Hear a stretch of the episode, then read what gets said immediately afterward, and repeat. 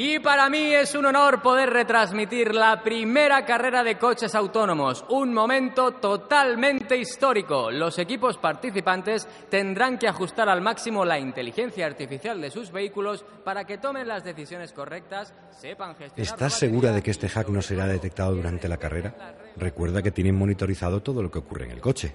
León, te he dicho ya tres veces que te tranquilices. Este parche dura hasta las 12 y es tiempo suficiente para que les saquemos una distancia irrecuperable y acabes la carrera. Mientras ellos siguen esas reglas estúpidas, nosotros podremos desactivar el modo autónomo de nuestro vehículo y así adelantar a todos esos coches robóticos. Si alguien puede conseguirlo, eres tú, Dana.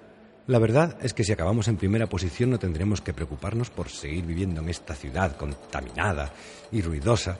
Tú encárgate de desactivar la IA de nuestro coche y que no nos detecten, y yo te aseguro que esos robots no podrán con mis maniobras. Todos listos para la carrera del año. Empieza la cuenta atrás. 10, 9, 8.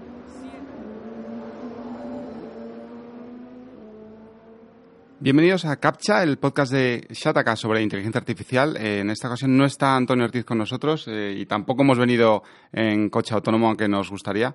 Ese, fu- ese futuro, bueno, lo tocamos con los dedos, pero por ahora está un, poquito más lejos. Este viaje va a ser de lo más entretenido. Tenemos a tres invitados, tres colaboradores súper especiales eh, para esta tercera entrega de, de CAPTCHA, que va a, estar centrada en el coche autónomo. Y bueno, en primer lugar, nuestra invitada especial, Marta García Ayer, autora del Mundo tal y como, El fin del mundo tal y como lo conocemos, está editado por el- la editorial Planeta, sexta edición ya, Marta, ¿qué tal? ¿Cómo estás? ¿Qué tal? Encantada de estar aquí y bueno, y de venir a compartir con vosotros la sexta edición, que la verdad en estos temas de tecnología da gusto ver que, que interesan tanto. Claro que sí. Y además, eh, edición de bolsillo, no solo ya edición de Sí, es algo que, que sorprende, ¿verdad? El ebook está funcionando muy bien. Yo pensé que el libro de bolsillo ya era algo más del siglo XX, pero no, sigue teniendo mucho interés y además ahora que llega el veranito y la playa, pues puede ser de mucha utilidad esta edición. Qué bien, felicidades por, por ese éxito Muchas tan gracias. Marta es además profesora asociada del IE Business School y es colaboradora en, Onda- en Onda Cero, así que tiene muchas tablas en, en radio y en podcast, seguro que va a hacer. Bueno, vamos, y aquí además más en familia, encantada de estar con vosotros. Muy bien. Acompañándonos también, copresentando conmigo está Javier- Javier Lacorte, eh, que es, una, es un hombre robótico donde los haya automatizado todo. Es, es lo más cercano que tenemos en Shataka a una inteligencia artificial. ¿Qué tal, Javier? Estupendamente. Además me gusta porque se está cumpliendo todo con escrupulosa puntualidad, que es como a mí me gustan las cosas, con lo cual de momento el día está yendo fantástico. Te agradezco mucho Javi, Marta y John. Muy bien. Y eh, nuestro invitado también, eh, John Tones, a- nuestra parte cultureta pop, que, que viene con la mochila cargada de cómics que a mí me encanta y quiero robárselos, pero no me va a dejar. ¿Qué tal, John? ¿Cómo estás? Pues nada, bien, todo bien, encantado de estar aquí. Muy bien. Espero que nos hables mucho de Coche Fantástico. A mí David Hasselhoff me parece un personaje mm, referente. No sé si como Keanu Reeves a ti, que el otro día te... te- te Eh, bueno, eh, junto a Nicolas Cage quizás sea ahí un trípode muy importante. Muy bien, muy bien. Bueno, y conduciendo, conduciendo el, episodio en este en particular estaré yo, Javier Pastor, soy editor en Shataka, también copresentador habitual de CAPTCHA. No está Antonio, así que no podemos robarle el, el buenos días, buenas noches, buenas tardes que suele decir él, pero empezamos con, con CAPTCHA y empezamos además creo que con una sorpresa porque el en el primer episodio ya vimos cómo eh, había un- unos snacks, una, una sorpresa aquí, y hoy tenemos otra sorpresa también que no sabemos qué va a ser. Bueno, pues nada, Javi, abres, porfa. Venga, he de decir que yo también, eh, yo, yo tampoco sé lo que es, ¿eh? No, no, no voy a ser el primer ninguno. sorprendido. Es una caja. Con cuidado. De momento es una caja, un eso ser vivo. Voy con cuidado, ¿eh? Bueno, Bueno, bueno, así sí queda a gusto. Es que además, en la primera temporada, no sé si lo recordaréis, pero eh, En, primer- en la primera temporada siempre nos faltaron los... siempre nos faltaba, siempre se me prometía. Yo venía, me hacía 300 kilómetros hasta aquí, todo entusiasmado, y al final nunca había snack. Bueno, pues ahora sí que snack, gracias Huawei, además, con denominación de origen. Mira, mira, además son snacks auténticos, ¿eh? no es unos panchitos cualquiera, cualesquiera. Vamos a dejar la caja a un lado y dejamos esto en escena. Y empezamos con, con el episodio porque vamos a hablar de, como hemos dicho, de coche autónomo. Eh, eh, hay una cosa importante que yo quería comunicar antes de nada y es, es cómo va a cambiar el, paradigma de, la conducción. Y leí, oí hace tiempo una cosa que me impactó mucho en coche autónomo es eh, si un humano comete un error en el coche, aprende él con suerte, lo normal es que vuelva a cometerlo. Pero si un coche autónomo comete un error, no solo aprende el coche autónomo, sino que aprenden todos los coches autónomos del mundo porque todos están como conectados. Eso ya de por sí ya es un cambio importante. Y, y, y eso, ese cambio yo creo lo han, lo han empezado a, a ver empresas como Tesla, que fue probablemente la primera que nos hizo soñar con el coche autónomo, la primera que, bueno, que quizás exageró eh, o bueno, en el, en el, modo más que este de Boca Chancla que tiene él, pues eh, vendió muchas expectativas y, y, lo que pasa es que aparte de Tesla, de hecho Tesla se ha quedado un poco atrás y hay muchos gigantes, no solo tecnológicos sino de la automoción, que está ahí pues muy metido en el coche autónomo, Javier. Sí, de hecho, eh, ocurre algo, no sé cómo lo verás tú, Javi, si coincidirás conmigo, pero a lo mejor en estos siete años casi que han pasado desde las primeras entregas del Tesla Model S, que fue cuando todo ya nos empezamos a crear una idea más consolidada de lo que podía ser un coche autónomo, también del el impulso del coche eléctrico, aunque no autónomo, pero sí con cada vez más sistemas de autonomía, ¿no? Pasamos del 0 al 1, del 1 al 2, poco a poco. Eh, da la sensación de que en la industria de la automoción una gran mayoría de fabricantes, seguramente no todos, habrá excepciones honrosas, pero muchos fabricantes se han incorporado a esa carrera del coche eléctrico, el coche autónomo, más por obligación y por salir en la foto y por no quedar en desagravio comparativo frente al resto, que por auténtico convencimiento. Tú mismo lo decías, Tesla sí que por lo menos la impresión que dio es que desde el primer momento se creyó que tenía una misión. Te puede gustar más, te puede gustar menos. Tesla, eh, su CEO, pero eh, arrancó con un convencimiento muy grande y con el autopilot, con la política de ni siquiera híbridos 100% eléctrico del primer día y lo vamos a ir mejorando con el paso de los años. Y el resto de fabricantes, como te decía, honrosas excepciones, por supuesto, pero da la sensación de que muchos estaban muy cómodos haciendo sus motores de combustión y sus coches tradicionales, digamos, y de repente es una incomodidad tener que empezar a pensar de otra forma, también no es por ni justificar ni atacarles, yo también entiendo que tiene que ser un poco un palo tener que cambiar estructuras enormes de, de fabricación de motores de combustión a de repente que el coche sea completamente diferente por dentro. Va a ser eléctrico o está siendo eléctrico y va a ser teóricamente autónomo, o eso parece. Aquí todos los, todos los grandes prometen que tendrán coches con autonomía de, de nivel 5 muy pronto, pero hay que poner un poco las, las cosas en perspectiva. Eh, Tesla no es la que va por delante en esta, en esta carrera por conseguir el coche autónomo. Parece que, que Waymo, la, la empresa, el spin-off de Google, eh, pues está muy avanzada, ya está ofreciendo trayectos de taxi en, en, algunas ciudades y General Motors también tiene, por lo visto, un, avances muy importantes y desarrollos muy importantes en, en este mer mercado. Aquí eh, recuerdo sobre todo a Uber. Eh, que ya vimos lo, lo, que ocurrió en sus ensayos con el coche autónomo, que hace unos años parecía que también Uber estaba tomando muy en serio esto, seguramente porque para Uber es la mejor forma de mantener sus finanzas a raya, era sin tener que pagar a conductores para que hagan sus trayectos, sino que poder mm, crear coches autónomos que hagan esos trayectos sin humanos a los que pagar un salario. Uh -huh. eh, y, y, en esos ensayos fue cuando ocurrió el primer atropello mortal por parte de un coche autónomo eh, a un ser humano. Y ahí es importante hablar de la confianza, porque claro, eh, atropellos por parte de seres humanos, otros seres humanos ocurren todos los días. ¿Qué ocurre con las expectativas? Que en el momento en que nos mmm, queremos convencer de que gracias al coche autónomo se van a acabar por completo los atropellos y los accidentes, bueno, eh, mejor vamos a ir poco a poco. ¿Y qué le ocurrió a Uber?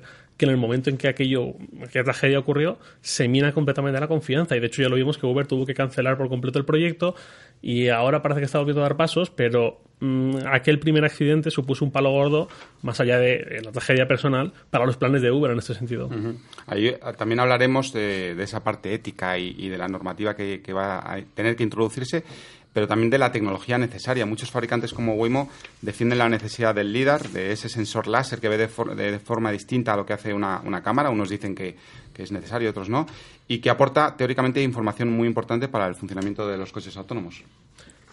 Y nuevamente Elon Musk, el CEO de Tesla, fue el que dio un palo públicamente a esta tecnología diciendo, eh, creo que fue así, Javi, corrígeme si me equivoco, dijo, el fabricante que esté subordinado o algo así al líder está condenado, uh -huh. o, o, que dependa del líder, sí, ¿no? Eh, lo que venía a decir era con un módulo de cámaras baratas, creo que además incluso usó el adjetivo baratas, o eso fue posteriormente, no recuerdo, pero bueno, con un módulo de, de cámaras tradicionales, él decía que ya era más que suficiente para ver el mundo en 3D, entender el mundo, entender eh, distancias y demás. Y de hecho un estudio posterior de um, la Universidad de Cornell apoyaba esa teoría y venía a decir que, que no todo es lidar y que con las cámaras es más que suficiente. Con lo cual pues parece que hasta hace unos pocos años LIDAR equivalía a coche autónomo y parecía que todo tenía que pasar por ahí.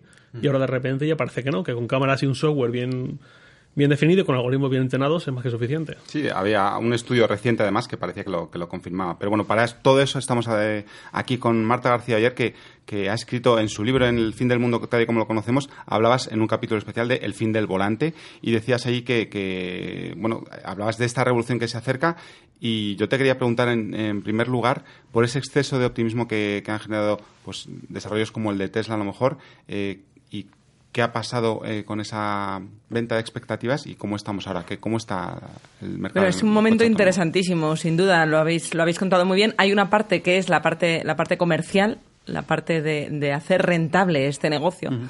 Y luego, por otra parte, que es donde Tesla está teniendo problemas, pero ahí se podría discutir cuánto tiene que ver con el modelo de gestión de Elon Musk y cuánto con, con la tecnología, la apuesta tecnológica que ha desarrollado.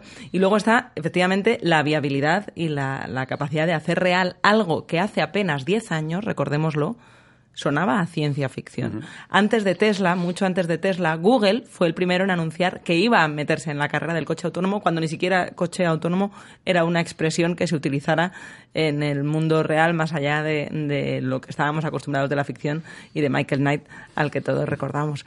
Eh, y cuando Google lo dijo, efectivamente, es bueno recordar que era algo que sonaba ridículo. Uh -huh y, y, que se escribían crónicas en la época discutiendo si sería o no posible. Y diez años después, ahora ya estamos en la discusión de cómo hacerlo económicamente viable. Ya no estamos en si es o no posible porque ya lo es. Ya lo es. En Silicon Valley, no sé si habéis visto, es muy interesante el museo de la computación que hay allí, que recorre desde los años 40, 50 hasta hoy. Hay todas unas muestras de serie de inteligencia artificial y hay un prototipo del, de, del primer prototipo del coche de Google uh -huh. que no tiene nada que ver con el Waymo actual, que, tiene, que es un coche que parece un utilitario eh, al uso, no especialmente bonito, pero no es lo que pretende, sino está mm, es un banco de pruebas andante, de verdad, de la, de la conducción autónoma. Pero el que tienen allí, el primer coche de Google autónomo que fue capaz de circular con, con menos capacidad de los actuales, es pues como un, un, un pelotillo, un pequeño, un, un, pequeño coche que parece casi de juguete, sí, que se diseñó así aposta, de hecho, para que no se considerase eh, peligroso. Tenía que transmitir una idea de coche de juguete para tratar de desactivar los miedos que esa tecnología podía despertar. Entonces, no creo que seamos especialmente optimistas, eh, dejando a Elon Musk aparte, porque es que en 10 años hemos pasado de ver algo como absolutamente fuera de nuestro alcance a estar discutiendo si, si esto lo vamos a ver en la década de los 20 o de los 30. Uh -huh. Es decir, está realmente a la vuelta de la esquina. Y ya paseando por eh, Silicon Valley y por empresas como, como Google y los grandes campus tecnológicos que hay ahí, no tienes que esperar mucho para ver eh, algún coche autónomo de los que circulan ya legalmente en ese estado. Hay otros en Estados Unidos con los que Uber trabaja y, y es muy interesante la reacción que tuvo Uber cuando el primer accidente mortal pero yo dudo mucho que eso tuviera que ver algo con la viabilidad tecnológica del proyecto y más con la gestión de su comunicación de crisis. Tuvieron que pararlo en seco para parar en seco también la polémica.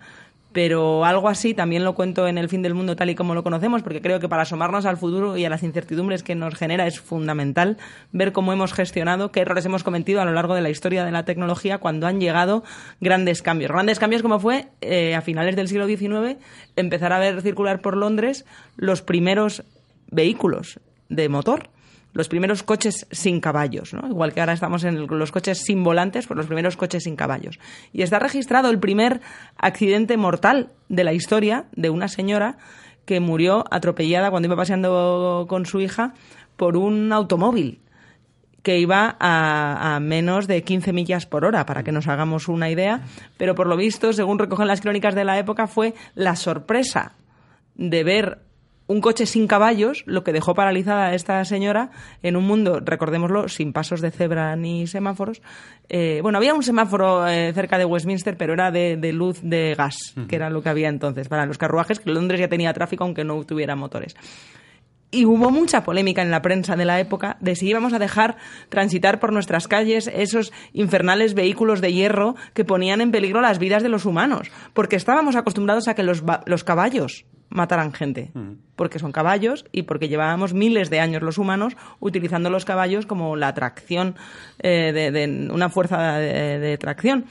Eh, y, y recuerda tanto al debate que tenemos ahora que mueran más de un millón de personas al año en las carreteras por errores humanos y lo tengamos asimilado como algo con lo que hay que convivir, pero un solo atropello mortal de un vehículo autónomo causado, según las investigaciones, en el primer caso, en el del el señor que debería haber estado mirando la carretera, porque es lo que obliga a la legislación todavía, y sin embargo estaba viendo una película de Harry Potter, fue culpa de la negligencia del, del iba a llamarlo conductor, pero no lo sería en este caso. Y en algún otro caso que ha habido, el de una señora que iba con una bici, también fue una culpa de, de ella por haber cruzado por donde no debía y el vehículo autónomo no reaccionó. Fijaos, no sabemos la historia de dos atropellos mortales cuando es algo que pasa eh, por miles en las ciudades en Estados Unidos con, con, triste frecuencia a la que ya nos hemos acostumbrado. Es decir, que lo que los humanos consideramos eh, razonable y no razonable en relación a la tecnología, lo que consideramos natural o artificial, también cambia mucho con, con el tiempo y va a tener mucho que ver los debates como este que estamos teniendo ahora de cómo vamos a convivir con la tecnología de los coches autónomos, que son coches sin caballos y sin conductores. Al principio, Marta, hablábamos de gestión de expectativas y ahora parece que por todo esto que estabas comentando, ciertos fabricantes o ciertas tecnológicas que están desarrollando coches autónomos anuncian sus avances con la boca un poco pequeña. Y, por ejemplo, de hecho, Mercedes tenía su clase E, que fue el primero eh, en llegar a su nivel de autonomía mm, a nivel comercial, a nivel de, de plantas de producción. Y me gustaría preguntarte, ¿qué nos falta entonces? Bueno, es que hay que reinventarlo absolutamente todo el coche autónomo requiere reinventarse a una industria tan poderosa como la industria del automóvil, eh, no solo en la manera en la que se conducen los vehículos, es que también en la, manera en la que, en la que se utilizan, se, se consumen, no se conducen, porque el futuro ya no va tanto de tener como de usar. Y la industria del automóvil, a lo largo de todo el siglo XX, ha asociado su éxito a vender cada año más coches que el año anterior. Ese es un modelo de éxito de una empresa del automóvil o de fabricantes de piezas de automóvil, algo que genera tantos puestos de trabajo en nuestro país. Eh, bien, pues, pues esto cambia por completo en un sistema de, de conducción autónoma, eh, de energía renovable y además compartida. Porque ¿cuál es la utilidad de tener un coche autónomo esperándote a la puerta de casa? Si ya le puedes mm, decir que te venga a buscar cuando necesites para los minutos que lo vas a necesitar. Esto que los humanos hemos considerado también normal a lo largo del todo el siglo XX, que es estar pagando por un bien que no utilizamos, el 95% del tiempo, también está en vías de desaparición. Yo para, para viajar al futuro, o este, este, este viaje que, al que invito en el libro, siempre digo que lo que va a venir no lo sabemos, pero sí podemos periodísticamente y con cierto rigor fijarnos en lo que está a punto de desaparecer. No solo van a desaparecer los, los volantes y los conductores, va a desaparecer ese concepto de propiedad del coche. Que, que, estaba tan arraigado en nuestra cultura como símbolo de libertad. Si yo puedo pagar, como se hace con el car sharing, por los minutos que utilizo un vehículo, que a lo mejor en algunas circunstancias, en grandes ciudades sobre todo, eh, a veces voy a necesitar un trayecto en un vehículo, otras veces voy a preferir en, en transporte público, otras veces me va a ser más útil un patinete, una bicicleta o una moto. Es que depende de a dónde vaya y qué hora del día sea, puedo preferir una opción u otra. Lo que consideramos libertad ya pasa inevitablemente por la pantalla del móvil. y, y, y esto cambia la concepción que tenemos de la propiedad y del uso. Esos son grandes retos que tiene ahora mismo por delante la industria del automóvil porque que dejemos de conducir los humanos lo cambia absolutamente todo, como lo cambió que dejaran de tirar eh, los caballos de aquellos coches que, que, bueno que habían estado con nosotros durante siglos. Cambió, fijaos lo que cambió el automóvil en, el siglo XX, cambió la manera de comer.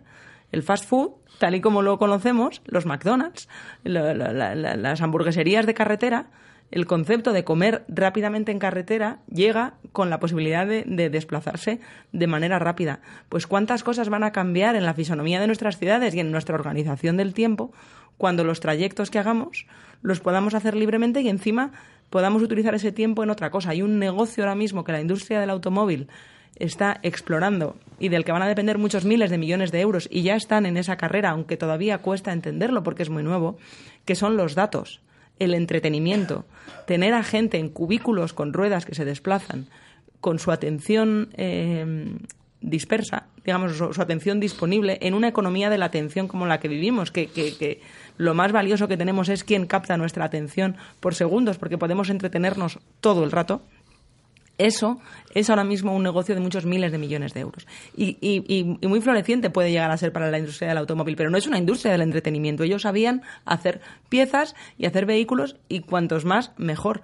Si ahora ya ha pasado en España que desciende la compra de vehículos eh, individuales, de, usuarios que compran vehículos, pero aumenta las flotas, porque el tipo de consumo de traslados es a donde nos está llevando ese entretenimiento, esos datos, la gestión de la información en las ciudades, esas smart cities, cómo, nos, se conectan unos vehículos con otros y aprenden, como decías, Javi, de un error aprenden todos.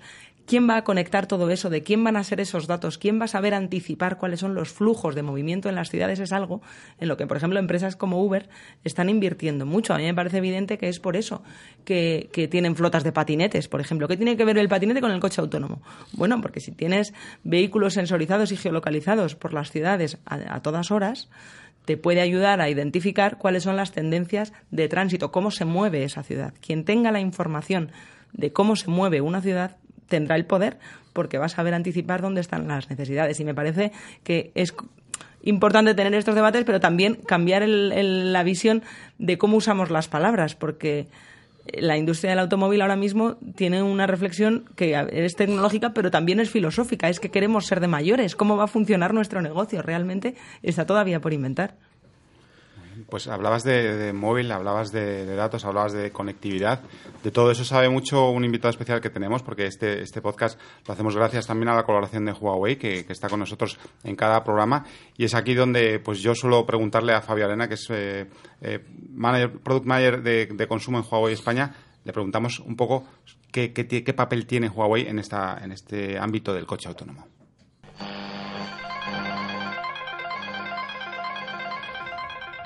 Bueno, pues bienvenidos al tercer episodio de Captcha con, de la segunda temporada. Volvemos con Fabio Arena, ¿cómo estás? ¿Qué tal? Buenos días, muy bien. Bueno, este, Fabio es eh, Product Marketing Manager en Huawei Consumo España. Eh, en este tercer episodio, en esta tercera entrega de Captcha, segunda temporada, hablamos de coche conectado, queremos un coche pepino que nos lleve a todos lados, que lo haga todo solo.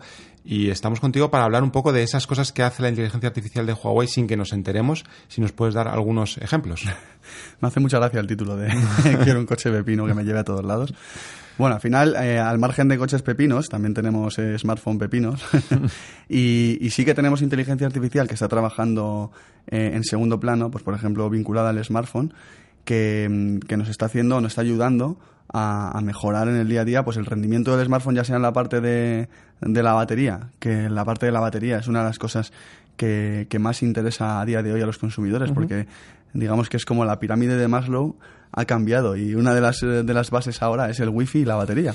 Es verdad, porque tú puedes tener un smartphone espectacular, pero si no tienes batería, pues no puedes hacer nada. Uh -huh. y, y como la inteligencia artificial está ayudando a, a que el, el, sistema vaya ahorrando en, en, energía mediante, pues bueno, el, unos algoritmos que lo que hacen es mantener las aplicaciones que no se utilizan en segundo plano y uh -huh. las congela y di directamente como que las mantiene, digamos, en una parrilla estática para que el sistema pueda ir más fluido y no, y no consuma energía. Uh -huh. Y más allá de esto, también vinculado a la fotografía, que somos pioneros en la implantación de inteligencia artificial con la fotografía vinculada del smartphone y cómo está cambiando la manera en que te recomienda a la hora de hacer fotos. Es decir, tú no tienes por qué tener ni idea de foto, pero el smartphone te va a hacer que seas, digamos, o que consigas unas fotografías profesionales. Pues, por ejemplo, que no salgan torcidas cuando estás eh, haciendo un enfoque, o que te recomienda hacer una fotografía con gran angular cuando te encuentres en un espacio abierto, o cuando estás en una escena nocturna que te aparezca automáticamente el modo noche y no lo tengas que aplicar tú, porque uh -huh. no tienes por qué conocerlo, o el modo retrato aplicado a una persona. Esto es en, vinculado al smartphone, ¿vale? Y la inteligencia artificial que está trabajando por nosotros sin que nos demos cuenta. Ajá. Y luego, en cuanto al coche pepino y demás, nosotros hemos tenido algún proyecto, y de hecho presentamos uno hace dos años en Mobile World Congress, sí. eh, vinculado con, con Porsche, y de hecho hicimos la prueba con un Panamera, uh -huh. eh, con el Mate 10, y el chipset Kirin 970, que fue el primero en incorporar una NPU, una unidad de procesamiento neuronal. Entonces lo que hacía el dispositivo era enfocar a la carretera dentro del, coche y mediante la cámara era capaz de, reconocer qué era lo que se encontraba en el camino. Podía ser un animal, podía ser un objeto y automáticamente el smartphone le daba la orden al volante o bueno, al vehículo de que tenía que girar y esquivar, frenar, acelerar, etcétera. Entonces, bueno, eh, a día de hoy hay proyectos de, de inteligencia artificial con el, con el coche autónomo, pero sobre todo todavía no es el boom Pues porque dependemos un poco de- del 5G. Y de hecho ha habido algunos problemillas, como ya sabéis, eh, con esto del coche autónomo. Y yo creo que la tecnología, cuando esté más evolucionada, pues mejor. Pero sí estamos trabajando en, en ese tipo de cosas. Precisamente te quería preguntar, eh, nos has dado muy buenos ejemplos de cómo se aplica ahora, qué podemos esperar de cómo se aplique esa inteligencia artificial de Huawei en un próximo, en un futuro próximo. Pues al final, como va a ser todo el IoT, es decir, los objetos conectados, aquí sí que la inteligencia artificial tiene un papel importantísimo, pero sobre todo depende mucho de- del 5G. El 5G es el cual nos permite tener una capacidad masiva de procesamiento de, de datos y es la única red que nos va a permitir trabajar a estos, a estos niveles con todo lo relacionado con la, la cantidad de datos computaci- computacional.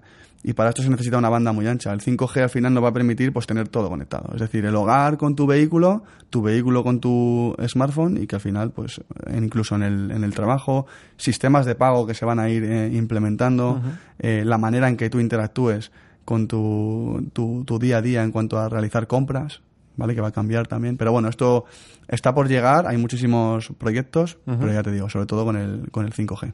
Muy bien. Fenomenal. Eh, Fabio, muchas gracias por acompañarnos una vez más. A vosotros, muchísimas gracias. Bueno, Marta, pues después de todo lo que hemos estado hablando hasta ahora, a mí me surgen aún más preguntas con todo lo que tú has comentado sobre cómo cambia la mm, morfología de la ciudad, los hábitos de transporte y de, eh, y de movimiento de las personas entre ciudades. Eh, también me surgen preguntas, por ejemplo, ¿qué pasa con las aseguradoras de coches? ¿Qué pasa con la responsabilidad en caso de accidentes o atropellos? Eh, es decir, si yo atropello a alguien, la responsabilidad cae en mí en caso de que eh, la culpa sea mía y no del peatón que cruzó por donde no debía o, o tal cosa. Eh, ¿Qué pasa también con todos los millones de euros que ganan los ayuntamientos gracias a infracciones de tráfico? Eh, háblame de esto porque es de lo que más curiosidad Bueno, es que efectivamente estos cambios como estos eh, lo cambian todo.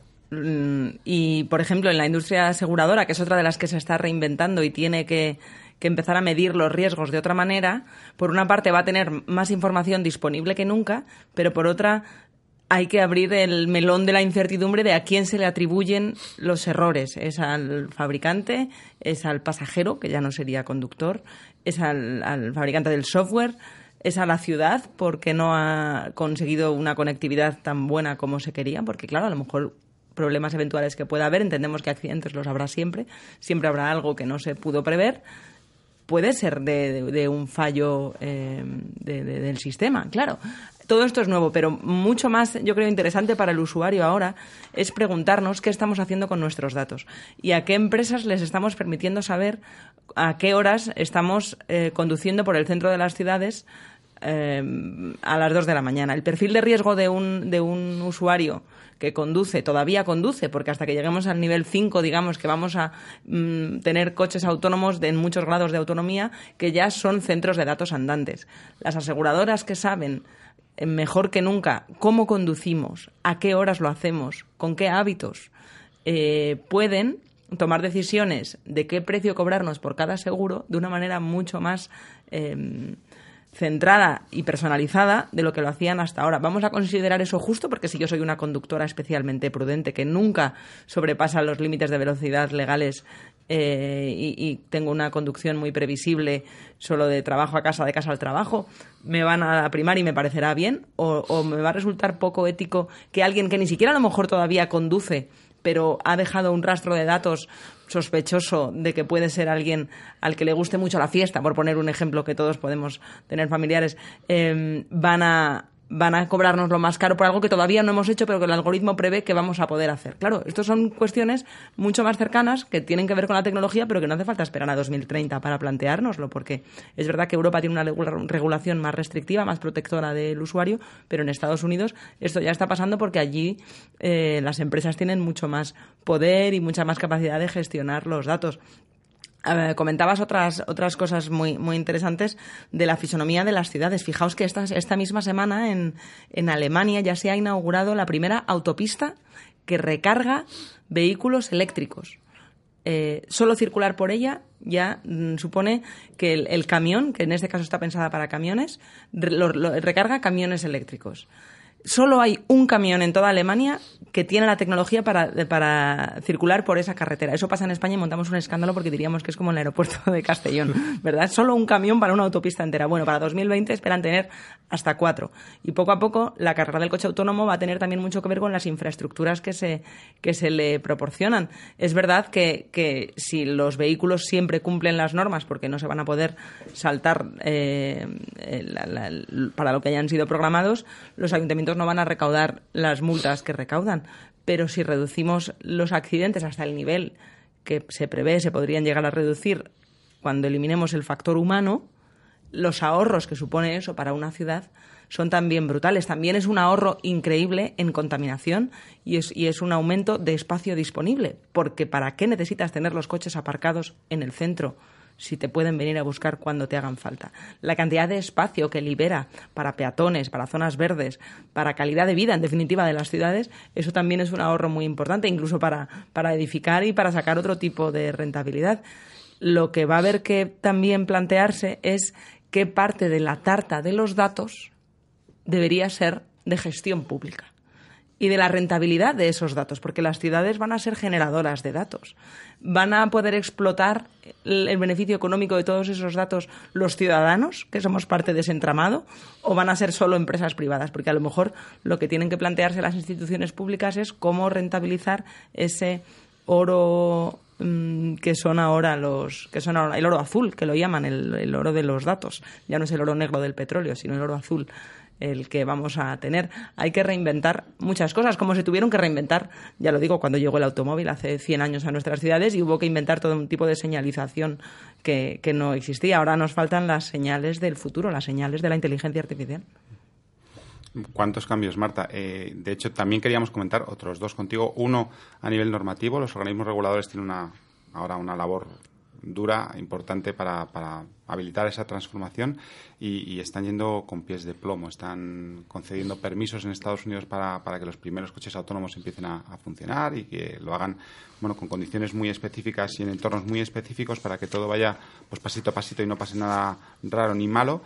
Y, también hay otro, otra parte, aparte de la regulatoria, que es la, la ética, la, la que comentábamos eh, brevemente antes. Y aquí hay un, un famoso dilema, el dilema del tranvía, que queríamos que nos explicaras un poco de qué va y, y qué, cómo, qué podemos aprender de él.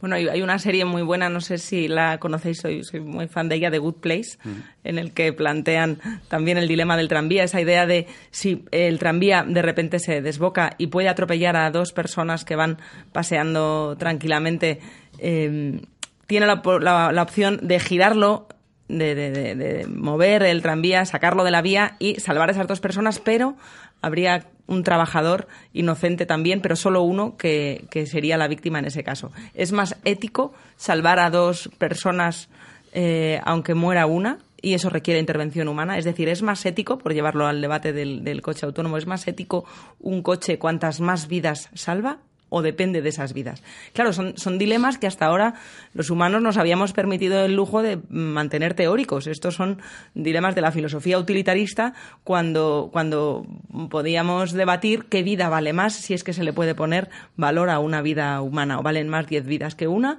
o es por incontable, inasumible la comparación. Bueno, pues el MIT, ¿verdad? Ha hecho ya experimentos de este tipo y uno puede participar. Yo creo que todavía seguirá abierto el experimento eh, para elegir qué vidas salvamos a bordo de un coche autónomo. ¿Salvaríais mejor eh, 15 vidas eh, que una? Si hubiera la posibilidad de programar con anticipación ese algoritmo para darle esa orden, que en el caso de un accidente o de una situación límite anteponga siempre esa variable, cuantas más vidas mejor. Y si esa otra persona que va por la acera que permitiría salvar a 10 fuera un niño que va con una pelota. ¿Eso cambia la ecuación o no la cambia? Bueno, pues algunas de las conclusiones de estos experimentos tan interesantes que, insisto, ya no tienen nada de teórico porque los laboratorios de inteligencia artificial ya son laboratorios de filosofía estos dilemas ya tienen algunas conclusiones eh, eh, iniciales de qué consideramos los humanos un coche más ético. Uh -huh. Y tampoco parece que nos comamos mucho la cabeza, depende también de las culturas, pero por lo general hay un cierto consenso entre de que cuantas más vidas se salven, mejor. También se está viendo que el coche más ético no es el coche que más se vendería o que más se usaría. El coche que los humanos anteponemos para usar es el coche que anteponga las vidas de los que van dentro. Es decir, ya no, ya no me planteo cuántas vidas salvo, quiero salvar la vida de mi familia, que somos los pasajeros. Entonces, esto es, es psicología humana, pero también abre un debate y es, ¿seremos capaces de ponernos de acuerdo en, en establecer prioridades de manera internacional? Seremos capaces de anteponer o luego habrá otras culturas que tengan otros valores y, y no les parezca que todas las vidas humanas valen lo mismo, pueden depender según eh, si son hombres o mujeres o dependiendo de la raza, dependiendo de su poder adquisitivo, dependiendo de su historial de antecedentes penales, dependiendo a lo mejor si hay mm, vacas sagradas, literalmente hablando, habría que anteponer la vida de una vaca según qué países. Bueno, pues, pues, pues son dilemas que ahora mismo dejan de ser teóricos y veremos cómo se establecen esas prioridades en la industria. Yo no creo que deban ser las empresas quienes tomen esas decisiones por su cuenta. Creo que tiene que haber un debate público y tiene que haber una función de los legisladores en los que los ciudadanos intervengamos. Pero hay una parte mucho más inquietante que cuando indagas mm, de por dónde van los tiros en los coches más que, que más autonomía tienen ahora ya empiezan a reconocerlo y es que ya hay vehículos autónomos que toman decisiones con deep learning que no sabemos por qué las han tomado. ¿Cómo evalúa eso un juez en un caso de accidente? ¿Dónde está la caja negra? ¿Puede una empresa o es propiedad intelectual es- explicar? ¿Entiende la propia empresa que ha fabricado ese vehículo capaz de tomar decisiones autónomas por qué tomó esa decisión y no otra? Después de recorrer miles de cientos de miles de kilómetros en Pittsburgh, ¿puede eh, la empresa que está llevando allí los vehículos autónomos explicar por qué giró hacia la derecha y no a la izquierda? Dirá que es porque después de circular durante varios años y haber aprendido de los humanos, eso es lo más probable que haría un humano. Pero ¿está bien lo que es más probable que haga un humano? A lo mejor no. Y todavía lo más inquietante a mí me parece que lleguemos a un punto, y ya estamos entrando en él, en el que no podamos explicar por qué un algoritmo ha tomado esa decisión y no otra. Creo que esa es la palabra, inquietante.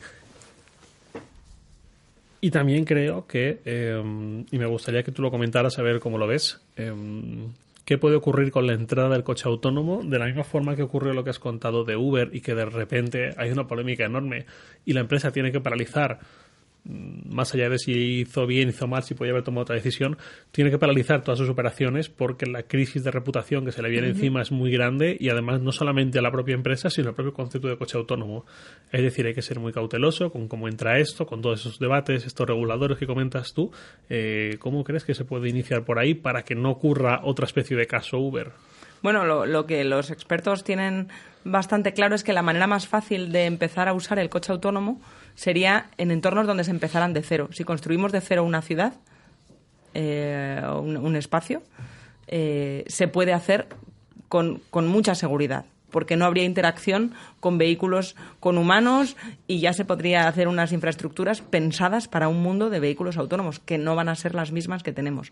Como no podemos empezar a borrar las autopistas y construir unas nuevas con cierta facilidad, la parte más compleja va a ser la convivencia de los dos mundos. Entonces hay mm, pues varias hipótesis. Algunas apuntan a que las carreteras deberían dejar carriles o direcciones exclusivas solo para un vehículos autónomos en las que tengan prohibido circular los humanos porque un algoritmo sabe prever lo que va a hacer otro, pero no lo que un humano puede hacer, ¿no? Y al humano no poder establecer contacto visual cuando estamos a punto de cometer una imprudencia con otro conductor, porque no hay conductor, seguramente nos desequilibrará bastante. Entonces, deberían transcurrir seguramente por mundos paralelos, y ya se está haciendo así. Eh, hay lugares donde ya se están empezando a hacer, eh, ya no experimentos, sino aplicación real de esta tecnología eh, pues porque son circuitos a lo mejor universidades o, o campus empresariales donde ya se pueden en una gestión más privada que pública establecer una serie de normas y solo dejar circular pues un- este tipo de vehículos. Eso es lo que apunta que más fácil va a ser pero desde el punto de vista de infraestructuras fijaos ahora la posibilidad que plantea por lanzar otro otro abrir otro melón los taxis voladores que Airbus ya ha presentado. Y hay varios prototipos, en, en Oriente Medio hay algunos, pero es que ya está Alemania, ya es el primer país europeo que ha reconocido que está en pruebas y que está impulsando, no como algo para hacer pequeños trayectos en los que siempre un, y circular eh, por el suelo parece más económico, pero para distancias dicen, pues, pues los, los, trayectos de 100 euros desde el aeropuerto a un punto concreto de la ciudad en una situación de caos que hasta ahora pues un helicóptero, digamos, podría resolver de una manera bastante aparatosa, pues ya se están haciendo pruebas, ya existen los prototipos de, de taxis voladores, así los llaman literalmente, que pueden llevar a cuatro personas.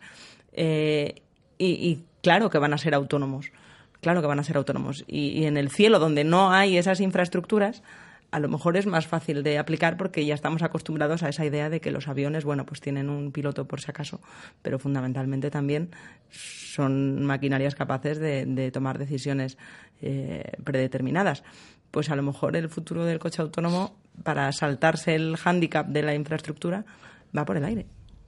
Y, y hablabas de taxi autónomo, ¿el taxi va a ser uno de los primeros en ser autónomo? ¿Qué coches o qué tipo de coches vamos a ver primero y, en qué escenarios? Bueno, en la, en la, lógica de las flotas y de los vehículos compartidos, en esa idea de que poseer un vehículo autónomo no va a tener mucho sentido, aparte de lo caro que va a ser y lo rápido que va a haber que actualizarlo.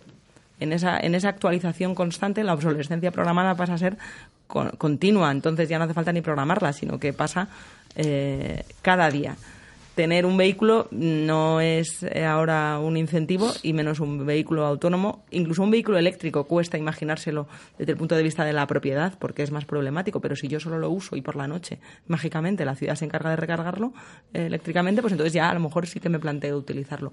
Ahí ya estamos viendo flotas de, de taxis o de, de vehículos de, de transporte de usuarios donde las empresas tienen más sinergias y es más rentable eh, hacer la gran inversión que supone. Y también los usuarios es probable que nos empecemos a acostumbrar más, haciéndolo eh, de a poco, no con la gran decisión de la compra, sino de unos minutos a medida que voy cogiendo confianza, voy haciendo trayectos más largos y en, y en zonas eh, más imprevisibles. Y, de hecho ya es una realidad en el mercado estadounidense que en los estados donde es legal y donde se quiere establecer incentivos para que prospere, se están empezando a, hacer ya flotas de taxis autónomos. Muy bien. Bueno, y, y, ahora nos toca hablar de una parte muy divertida, que es la de, por supuesto, la que yo esperaba con, con más anhelo, que era la del coche fantástico de David Hasselhoff. Antes has hablado de Nicolas Cage y de Keanu Reeves, yo añadiría un, un, una persona más para formar un cuarteto perfecto y es Chuck Norris, pero bueno, está fuera de, del debate. Entonces, eh, John, háblanos un poco de, de qué puedes aportar en esa parte que nos descubres, en la parte de coche autónomo? Bueno, para el aficionado a la ciencia ficción, la verdad es que hay una sensación de, vértigo con los coches autónomos porque quizás es uno de los conceptos de las ficciones de, ciencia ficción que estamos viendo que, están ahí de toda la vida, pero que tienen una plasmación como más, más fidedigna, quizá. El coche fantástico es el más conocido porque suma to, todos los tópicos de, de, la, de, los vehículos autónomos. Sin ser humano, hace lo que hacen todos los humanos, es decir, habla, se, se mueve de forma autónoma, razona, pero a la vez tiene las características que asociamos a, la, a las inteligencias artificiales, con ese sentido del humor involuntario, que no entiende las ironías y demás, y a la vez usa todas las características de la tecnología para mejorar las capacidades humanas, dotándoles de, pues, de, poderes casi divinos, por la invulnerabilidad, eh, la supervelocidad, saltar más alto, todo esto.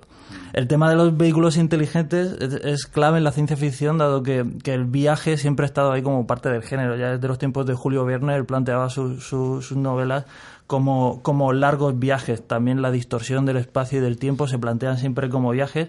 Y hay producciones míticas del género que se plantean como viajes a lo desconocido, tipo Star Trek y tal. Por eso los vehículos son, son tan importantes desde siempre y por eso imaginamos versiones mejoradas en el sentido de, eh, de naves que son como más humanas. El tema de las naves sentientes ha estado siempre en, en, la literatura de ciencia ficción. Por ejemplo, hay relatos como La nave que cantaba de Anne McCaffrey, en la que en el futuro hay gente que, que, que nace con deformidades y tiene la oportunidad de que sus personalidades sean descargadas en el cerebro de naves espaciales y donde desarrollan una relación muy especial con los pilotos. O hay también una novela increíble que se llama Justicia Auxiliar de Anne Leckie, en la que una inteligencia artificial procedente de una nave es degradada, entre comillas, a ser la inteligencia artificial que participa en la infantería de una guerra, como que es lo más bajo que se, que se puede ser. En cuanto al cine, hay montones de, ejemplos de naves y vehículos inteligentes, por así decirlo, que establecen a veces relaciones como muy especiales con los pilotos. Está El vuelo del navegante, que es un clásico del cine eh, juvenil de los 80, que presenta un viaje en una nave pues casi omnipotente, que le permite viajar en el tiempo y el espacio. Está la TARDIS, que es la nave del, del Doctor Who, que no habla, pero casi, ya que tiene como sonidos que funcionan como, como diálogos. Y luego están todas las naves que adquieren una personalidad, entre comillas, debido a la inteligencia artificial que, que, las controla y que es lo que le sucede a Kit. Y que hay multitud de ejemplos, pero pues, yo destacaría, por ejemplo, Madre, la nave, la, nave de, de, Alien, del Nostromo, que, que, que debido a, a, la voz que tiene, pues, pues parece que tiene una personalidad, o por supuesto, pues HAL 9000, la, la IA de, de 2001, y que yo diría que es una de las influencias más insospechadas para el coche fantástico. Qué fantástico. Eh, pues eh, bueno, con, con, esto yo quería hacerte una última pregunta, Marta, y es una, una, pregunta un poco personal. De hecho, ya te la hice en, nos, en nuestros premios Shataka. Lo que pasa es que no contestaste, tú contestó otro de los invitados de la charla.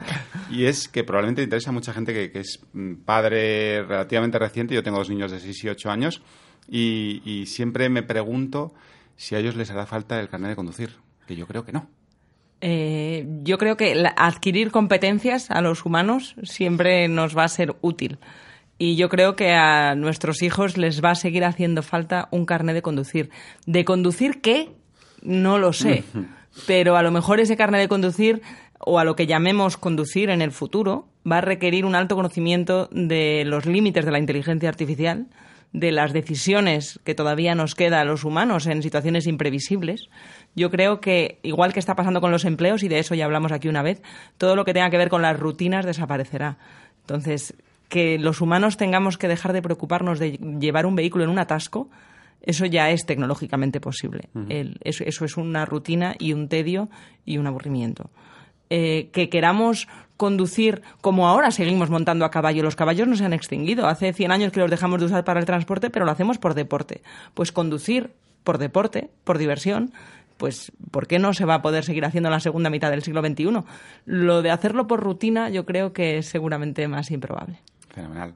Pues eh, aquí acabamos. Marta, muchísimas gracias por acompañarnos en esta tercera entrega de Capsa. Gracias a vosotros. Me voy con ganas de usar un, un smartwatch para, para llamar, para a, llamar Kit. a Kit. Claro que si sí. alguna vez tenemos un coche autónomo, lo llamaremos Kit. Todos seguro, lo sabemos. Seguro, Los de va. cierta generación, al menos. Va a repetirse un montón ese nombre. Gracias también, John. Gracias, Javier Lacorte, por acompañarnos, por estar por aquí. Y gracias a todos los que nos eh, veis en YouTube, nos escucháis. Ya sabéis que esto es, eh, si nos veis en YouTube, es, es vídeo, pero también estamos, sobre todo, en, en podcast. Estamos en iVoox, estamos en Spotify, estamos en iTunes, estamos en un montón de plataformas de, de podcast. Y como siempre os decimos, aprendemos de vuestros comentarios. Si podéis dejarlos en YouTube, comentar en, en alguna de estas plataformas, pues seguro que nos ayuda a mejorar. Así que gracias por acompañarnos y hasta el próximo episodio. Aprovechamos para saludar a todos los que se acaban de conectar a este streaming cuando quedan pocos minutos para las 12. Seguimos en una carrera que nos está dejando con la boca abierta, en la que el equipo de León Racing sigue en primera posición. Sorprendentemente, la IA de este vehículo ha sido capaz de hacer movimientos muy arriesgados, consiguiendo que tres competidores acaben empotrados entre sí. Dana, Dana, es imposible. No soy capaz de llegar a la meta. ¿Qué hacemos? He gastado más batería de la que pensaba, acelerando, desacelerando, golpeando a los otros coches. Por favor, una solución, una idea, necesito algo. Tú me prometiste que serías capaz de acabar antes de las 12 si te daba el control del vehículo. No creo que tengamos mucho más tiempo. Según mis cálculos, en 38 segundos se parará de golpe. ¿Estáis viendo lo mismo que yo?